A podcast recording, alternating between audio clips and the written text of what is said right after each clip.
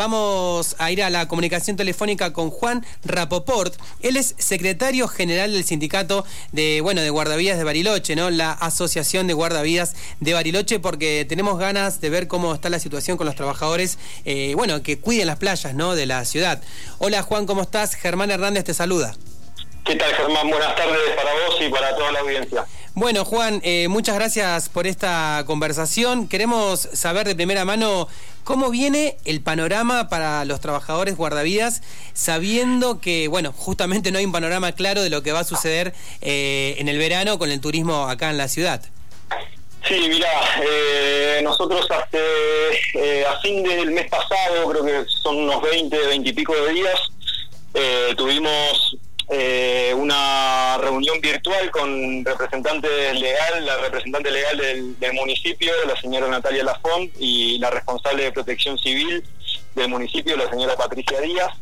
Eh, eso, esa reunión es en respuesta a, no sé, creo que 10 pedidos por lo menos de una mesa de diálogo para establecer protocolos y, y bueno, atender todas las, particularidades de este verano que, se avecina eh, para acá en la ciudad de Bariloche y, en todo el país, pero bueno, con la necesidad del, entendible del turismo, eh, bueno, nos dan esta, esta reunión virtual y nos comunican que sencillamente la municipalidad este año no va a contratar guardavidas porque, bueno, no consideran que, la situación sanitaria no lo permite. Mm.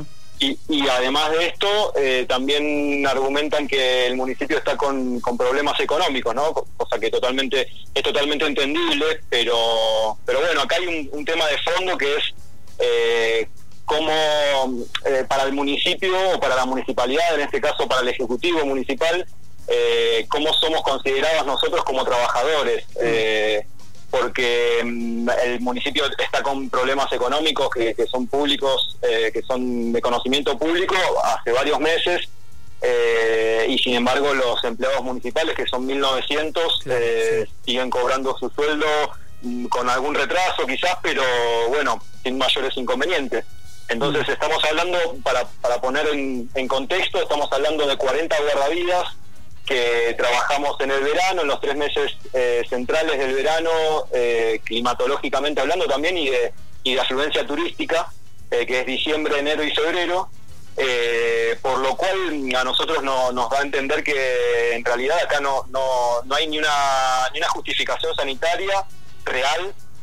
ahora hablamos un poquito más sobre esto, si te parece, y tampoco hay una, una buena argumentación económica porque, bueno, somos trabajadores y y además están eh, prohibidos por decreto nacional los despidos también, ¿no? Claro. Entonces, bueno, esto mm, suena a excusas realmente. Claro, a ver Juan si entendí bien, estamos hablando con Juan Rapopor, eh, guardavidas de acá de, nuestra ciudad. O sea, ustedes tuvieron la reunión virtual y la letrada de la municipalidad le dijo que iban a, digamos, eh, de prescindir de su servicio porque no se sabía bien lo que iba a suceder en el verano. Como que ya les dijeron que no, no estaban, digamos, agotadas las fuentes de trabajo. Sí, tal cual, es así, es así.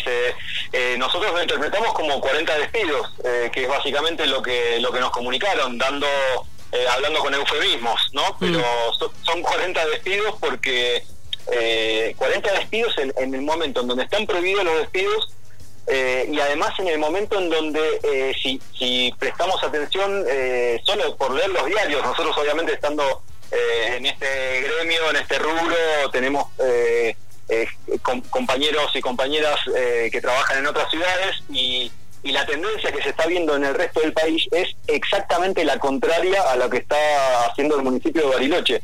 En, el partido de la costa se están eh, habilitando más playas eh, para recibir a, la gente que, vaya a las playas con más distanciamiento social. y con más precauciones y prevenciones en protocolos y, y en el cuidado que, en definitiva terminan evitando accidentes fatales y, quizás también eh, simplemente asistencias eh, hospitalarias que necesitan atención médica en hospitales. Los guardarías justamente estamos para brindar ese primera, esa primera asistencia en emergencia eh, para actuar cuando hay situaciones críticas de riesgo crítico, pero también para brindar primeros auxilios que evitan que esa misma gente que tiene accidentes en las playas después se dirijan a un hospital. Entonces es eh, un sinsentido total, eh, es exactamente lo contrario a lo que se está haciendo en el resto del país eh, también argumentan un poco sobre cuestiones de, que no, no, no, tienen la habilitación nacional porque Bariloche eh, todavía está en, la etapa de eh, aislamiento social y no de distanciamiento. pero bueno, es lo que te digo, se está desconociendo en primera como primera medida el vínculo laboral que nos une a nosotros guardavías, tenemos compañeros de hasta 20 años de antigüedad. Eh, se desconoce el vínculo laboral que, nos une con el municipio y además de eso eh, se pone en riesgo a, toda la gente que va a ser muchísima que este verano la, va, a disfrutar de las playas de Bariloche porque todo parece encaminarse a que estas cuestiones en ámbitos abiertos van a ser los principales atractivos y las principales las únicas posibilidades quizás que haya de esparcimiento. Eh, entonces estamos realmente muy preocupados por esta situación. ¿Qué tal, Juan? Luciana te saluda. Luciana, mucho gusto. Eh, sí, la verdad que bueno, es un sinsentido además porque no va a que no habiliten la playa formalmente en el municipio no significa por supuesto que la gente no vaya, inclusive los propios residentes que ya hemos visto en estos días lindos como eh, solo con residentes muchos lugares ya se, llenan o se, o se pueblan bastante por lo menos Em, ya está pasando eso. Tal cual, está, está sucediendo ya eso en estos, en estos días, que solamente es la primavera. Em, Juan, te quería preguntar eh, más concretamente en el, eh, por la cuestión formal, ¿no? De estos. Ustedes hablan de 40 despidos, pero en realidad la figura no es despido porque ustedes están como con contratos temporarios, ¿verdad? Claro, ese es el, corazón, si se me permite, la figura del problema que estamos viviendo ahora.